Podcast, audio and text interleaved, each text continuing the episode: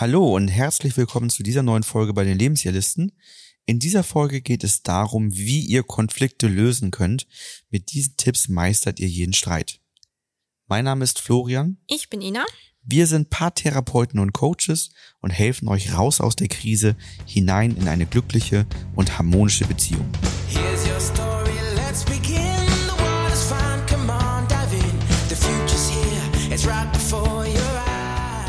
Das Thema Streit ist eine Sache, was für Paare immer sehr belastend häufig ist. Also das hat immer so die Konsequenz, je nachdem, wie man geprägt ist, dass man vielleicht wochenlang ähm, über das Streitthema spricht, weil man keine stimmige Lösung findet oder die äh, Worte schwingen noch so nach, was der andere gesagt hat im Streit und man hat ungute Gefühle. Also das Thema Streit hat immer ähm, ja eine starke Wirkung, finde ich, auf den Alltag und auf das eigene Wohlbefinden.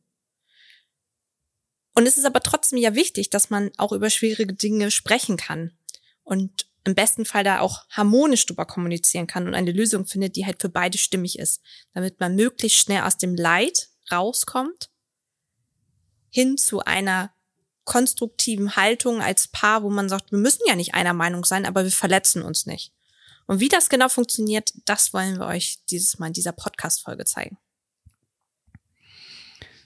Ja, also man muss nicht immer einer Meinung sein. Ne? Dieses kommt immer auf die Art und Weise an, wie Genau. man damit umgeht. Also am Ende ist ein Konflikt oder auch ein Streit in einem gewissen Rahmen natürlich ähm, nicht das Problem. Das Problem ist, wie man damit umgeht und ob man das hinbekommt, diesen nachhaltig zu lösen und das Gefühl danach zu haben, dass der Punkt, wann war es mal gut, wieder im, im Heute, im Jetzt gelandet ist.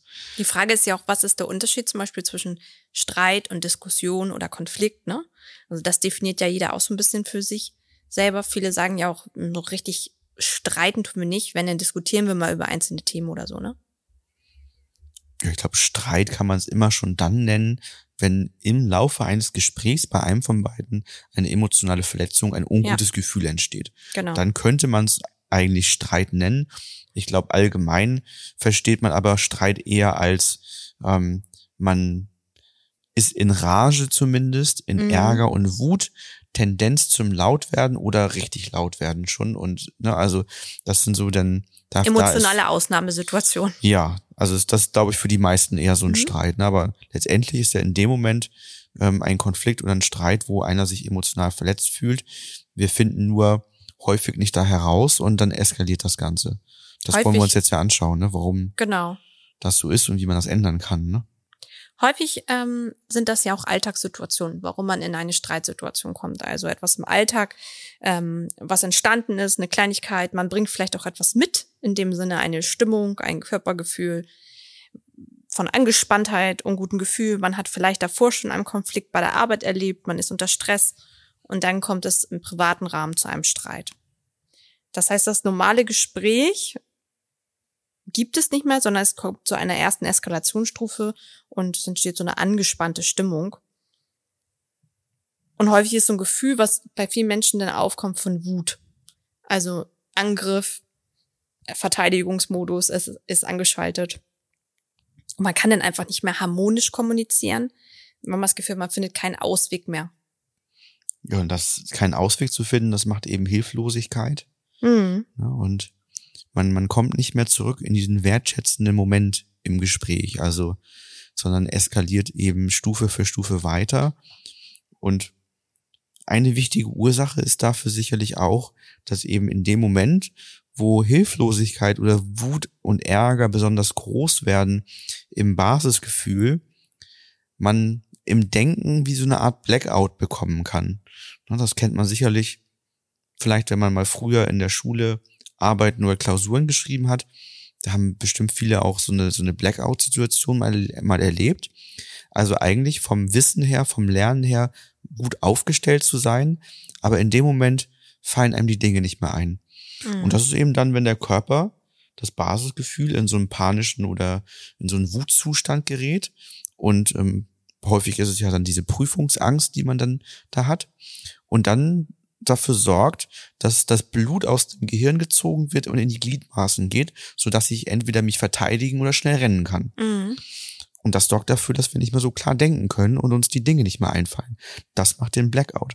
Und das kann eben in so einer Streitsituation auch passieren, dass solange eben diese Wut und Hilflosigkeit vordergründig da ist, wir eben im Denken gar nicht mehr alles zur Verfügung stehen haben an Ressourcen, was gebraucht wird. In der Folge entsteht über die Beziehung langfristig eine große Konfliktspirale, in der dann eben die Gefühle immer intensiver werden und auch die Lösung immer schwerer wird, weil man dann, wenn man versucht, da was zu lösen, sich im Kreis dreht. Man Mhm. findet dann immer den Punkt, wo man sagt, hättest du vorgestern nicht, hätte ich heute nicht, Mhm. hätte damals und weißt du noch und ich hab's ja versucht, aber du nicht. Also man kommt da immer in so ein Ping-Pong-Spiel hinein, was eben die Situation ähm, immer weiter in die Hilflosigkeit führt und dazu führt, dass sich das unlösbar anfühlt. Und unlösbar ist ja meistens auch so der Moment, wo dann die ersten Trennungsgedanken, sag ich mal, aufkommen. Und man denkt, ja, hat das noch einen Sinn? Wir streiten so viel. Es wird immer verletzender. Man ähm, überlegt sich, ob man sich das noch die nächsten fünf bis zehn oder zwanzig Jahre so vorstellen kann als Paar mit diesen Streitigkeiten. Genau. Manche resignieren und sprechen dann Probleme und Unstimmigkeiten lieber nicht mehr an. Ja, oder man Sorge stellt auch so ein Streit. Resümee auf, ne? Dass man denkt, wir streiten ja mehr, als wir gute Zeit zusammen haben.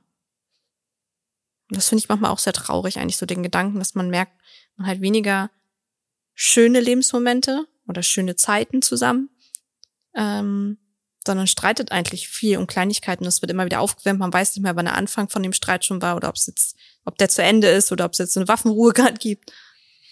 Nö, das ist ja der Punkt, an dem eben dann auch die Trennung bei einigen so als Impuls kommt. Mhm.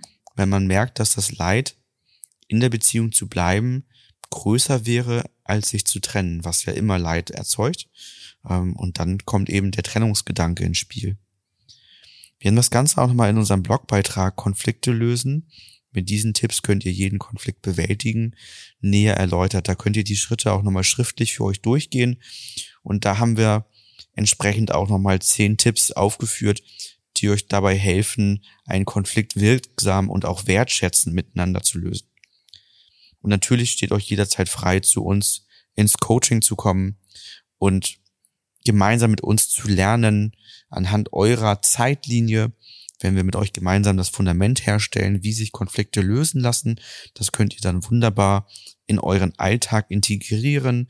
Wir schieben den Punkt, wann war es mal gut ins Heute, bauen aufgestaute Gefühle ab und sorgen dafür, dass ihr im Heute wertschätzend miteinander umgehen könnt und die neuen Konflikte, die aufkommen, dann auf eine ganz andere Art und Weise lösen könnt. Nämlich mit den Tipps und mit den Dingen, die wir euch jetzt gerne mitgeben wollen. Genau, bei den Lösungsansätzen ist es so ein bisschen ähnlich wie bei der Podcast-Folge zuvor über das Thema Kommunikation.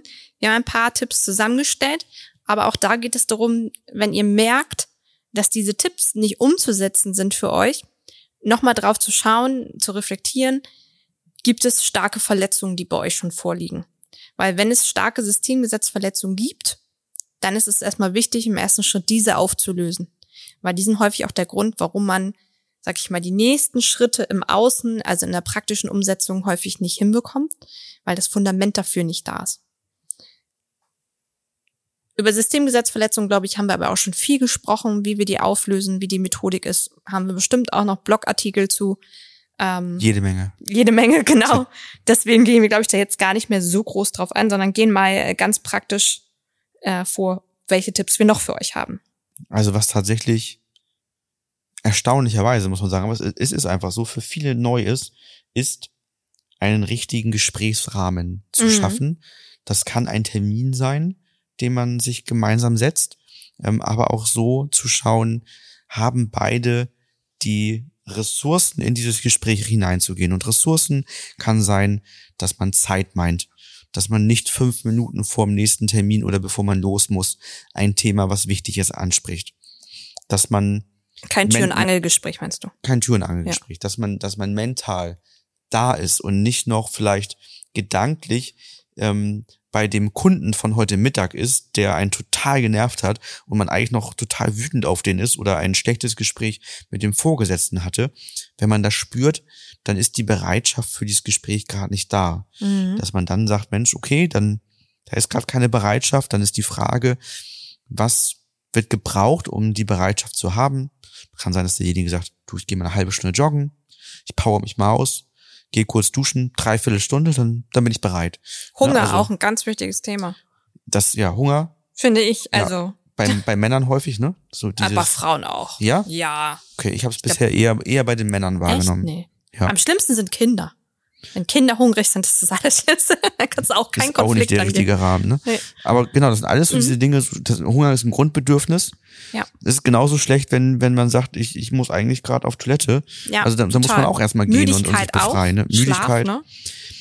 Also diese Grundbedürfnisse, die sollten ganz gut da sein, dass man eben die Ressourcen hat, sich auf das Gespräch gut einlassen zu können und so ausgeglichen kraftvoll wie möglich in dieses Gespräch zu gehen. Wie gesagt, ist die Bereitschaft nicht da, ist das völlig in Ordnung und auch für beide sehr sinnvoll, wenn das offen ausgesprochen wird. Dann ist immer die Frage, was tut man, um bereit zu sein? Wann wird man bereit sein? Denn das ist immer blöd, wenn man im Ungewissen zurückgelassen wird. Ja. Also nur zu sagen, ich bin nicht bereit, das reicht nicht, sondern dann zu sagen, okay, ist ein wichtiges Thema, kann ich sehen, ich bin gerade nicht bereit, ich gehe die und die und die Schritte und werde dann bereit sein. Und sich dann auch wirklich da auf den Weg machen und nicht noch irgendwie dann nochmal kurz eine Stunde mit dem Nachbarn klönen und dies und das und sich hier nochmal austauschen und nochmal kurz TikTok gucken und so. Das geht dann nicht, sondern wenn man sagt, ich mache mich bereit, ich gehe jetzt joggen, duschen und dreiviertel Stunde, dann soll das auch so sein, denn das gehört dann wieder zu Anerkennung, Wertschätzung, Respekt dazu, dass ich dann auch mich auf den Weg mache, bereit zu werden. Genau, und da ist nächster Punkt natürlich, wenn der Rahmen stimmt, einmal auf den Inhalt zu achten im Gespräch. Also keine Vorwürfe im gemeinsamen Gespräch hervorzubringen, sondern besser da die Wünsche zu formulieren. Also klar das Bedürfnis, was man hat, auszusprechen, den Wunsch auszusprechen, nicht in, mit einer Forderung zu starten und zu sagen, was der andere alles nicht gemacht hat, sondern bei sich zu bleiben, das eigene Bedürfnis nach vorne zu stellen, zu sagen, was man sich selber wünscht, weil man kann ja nicht ähm, den Wunsch des anderen formulieren oder man soll ja auch nicht in eine Interpretation verfallen. Deswegen ist am einfachsten immer bei sich selbst zu bleiben. Wir unterscheiden da aber noch zwischen ähm, Systemgesetzverletzungen lösen und Feedback geben. Wenn ihr euch verletzt fühlt, dann macht es keinen Sinn, einen Wunsch zu formulieren. Dann sagt derjenige, der die Verletzung verursacht hat, wie er mit dem Wissen anders hätte handeln können, damit die Verletzung nicht entsteht. Das heißt, da soll der Verursacher da selbst draufkommen und eine Lösung vorschlagen, die dem anderen geholfen hätte. Während, wenn da keine Verletzung hintersteht, wir Feedback geben, dürfen wir einen Wunsch äußern. Ne? Also, wenn ich von links nach rechts gewischt habe und da sind Schlieren übrig geblieben, das macht bei dir keine Verletzung, aber du weißt, wie es besser geht, man muss von rechts nach links wischen, dann kannst du natürlich sagen, Mensch, habe ich gesehen, na, du hast das so gemacht, ne, das macht Schlieren, ich habe eine Idee, wie es besser geht, ich würde mir wünschen, dass du es von so nach so machst, dann entstehen nämlich keine Schlieren. Kannst du einen Wunsch äußern, dann brauche ich nicht von mir aus auf die Lösung kommen, wenn das eben Situationen sind, die dich emotional verletzen, dann wird gebraucht, dass ich darauf komme. Ne? Mhm. Wenn ich zu spät gekommen bin, zu einem vereinbarten Termin zwischen uns, du hast dich vielleicht noch abgehetzt, um das zu schaffen und sagst, Mensch, ich habe irgendwie gerade Bauchschmerzen bekommen und das fühlt sich total ungut an, dass ich mich so abgehetzt habe und, und du bist jetzt später gekommen, als wir vereinbart haben. Und ich sagte, das tut mir leid, das kann ich sehen. Hätte ich jetzt gewusst, dass das bei dir ein ungutes Gefühl macht und du dich so abhetzt für ein Team, ich, ich wäre pünktlich gekommen. Mhm. Und bin ab dem Moment natürlich bei solchen Situationen pünktlich, dann kann das gehen. Ja, wir haben über den Rahmen schon gesprochen mit dem Termin. Ne? Zu dem Rahmen gehört natürlich auch eine ruhige Atmosphäre, ne? also dass man den richtigen Rahmen in der Umgebung baut. Man darf sich gerne mal ein nettes Getränk hinstellen und Knabberk haben. Warum? Ne? Man muss, muss ja nicht nicht ungemütlich sein. Ja. Man kann diese Gespräche ja auch für sich nett gestalten. Das ist ja auch der Rahmen, den wir hier bei uns im Coachingraum haben. Ne? Also hier ist ein gemütliches Sofa, das ist alles hier nett gemacht. Ne? Man hat ein bisschen Naschi ähm, auf dem Tisch stehen, Taschentücher sind griffbereit, aber auch nette Getränke Mhm. ähm, hat man da. Und wir haben hier dann eben so einen kleinen, versucht so einen kleinen Wohlfühlraum dann auch zu schaffen, denn wenn manchmal die Themen schon ein bisschen ungemütlich sind, dann darf ja zumindest der Rahmen gemütlich sein, das macht es vielen ein bisschen einfacher. Ich glaube auch, der Punkt, wie gesagt, ist der Rahmen, dieses Nebenbei über Konflikte sprechen, ist auch äh, wirklich entscheidend, was ja auch bei vielen Eltern immer so ein Problem ist manchmal, weil da Kinder einmal rumwuseln und äh, man vielleicht auch dauernd unterbrochen wird man selber gerade einen Gedanken gefasst hat, was man sagen wollte, wie man äh, sprechen will. Und dann wird man wieder unterbrochen, weil irgendein Bedürfnis einfach gerade gestillt werden muss. Da hilft es einfach auch ganz klar zu sagen, wir finden einen Termin, aber auch einen Termin zu finden, der realistisch ist und der auch wirklich so gepackt ist, dass man mal mehr als 30 Minuten vielleicht Zeit hat. Tendenziell halt dann eher abends, wenn man weiß, die Kinder schlafen. Da ist dann natürlich auch wichtig, das zu symbolisieren. Also dann auch wirklich gesprächsbereit zu sein, wenn natürlich einer dann nebenbei extrem viel aufs Handy guckt oder doch noch äh, für die Arbeit was macht, das macht natürlich dann wieder ein ungutes Gefühl. Ja, also ähm, Fokus und Priorität sind da zwei wichtige Dinge noch. Ne? Also dass man dann in diesem Gespräch auch den Fokus darauf legt, aber auch, dass die Konfliktlösung trotz vieler anderen Themen, die man natürlich im Leben hat, eine hohe Priorität bekommt. Wenn man das beiseite schiebt und zu lange aufstaut, dann ähm, geraten wir eben in die Konfliktspirale hinein. Das heißt, es braucht eben eine hohe Priorität dafür zu sorgen, dass Konflikte, wenn sie entstanden sind, nachhaltig gelöst werden. Da empfehlen wir auch im Coaching ganz häufig, sich so einen Reflexions- und Sicherheitstag einzubauen, Ja. wo man mal das schafft, ein, zwei Stunden gemeinsam spazieren zu gehen und die letzten sechs, sieben Tage zu reflektieren und zu schauen, ist da noch irgendetwas offen geblieben, ein ungutes Gefühl, ein Konflikt, irgendwas, was nicht gut gelaufen ist, um das dann dort zu lösen, so als Sicherheitsanker, dass man eben nicht länger als dann diese sechs, sieben Tage aufstaut. Das soll nicht das Ziel sein, bis dahin Mhm. immer alles aufzustauen, Genau. sondern nur ein Sicherheitsanker sein, zu sagen, wenn da noch was übrig geblieben ist, dann kommt das heute auf den Tisch und wir nehmen uns heute die Zeit dafür, das dann noch zu lösen, damit wir sicher sind, morgen starten wir in eine neue gute Woche zusammen.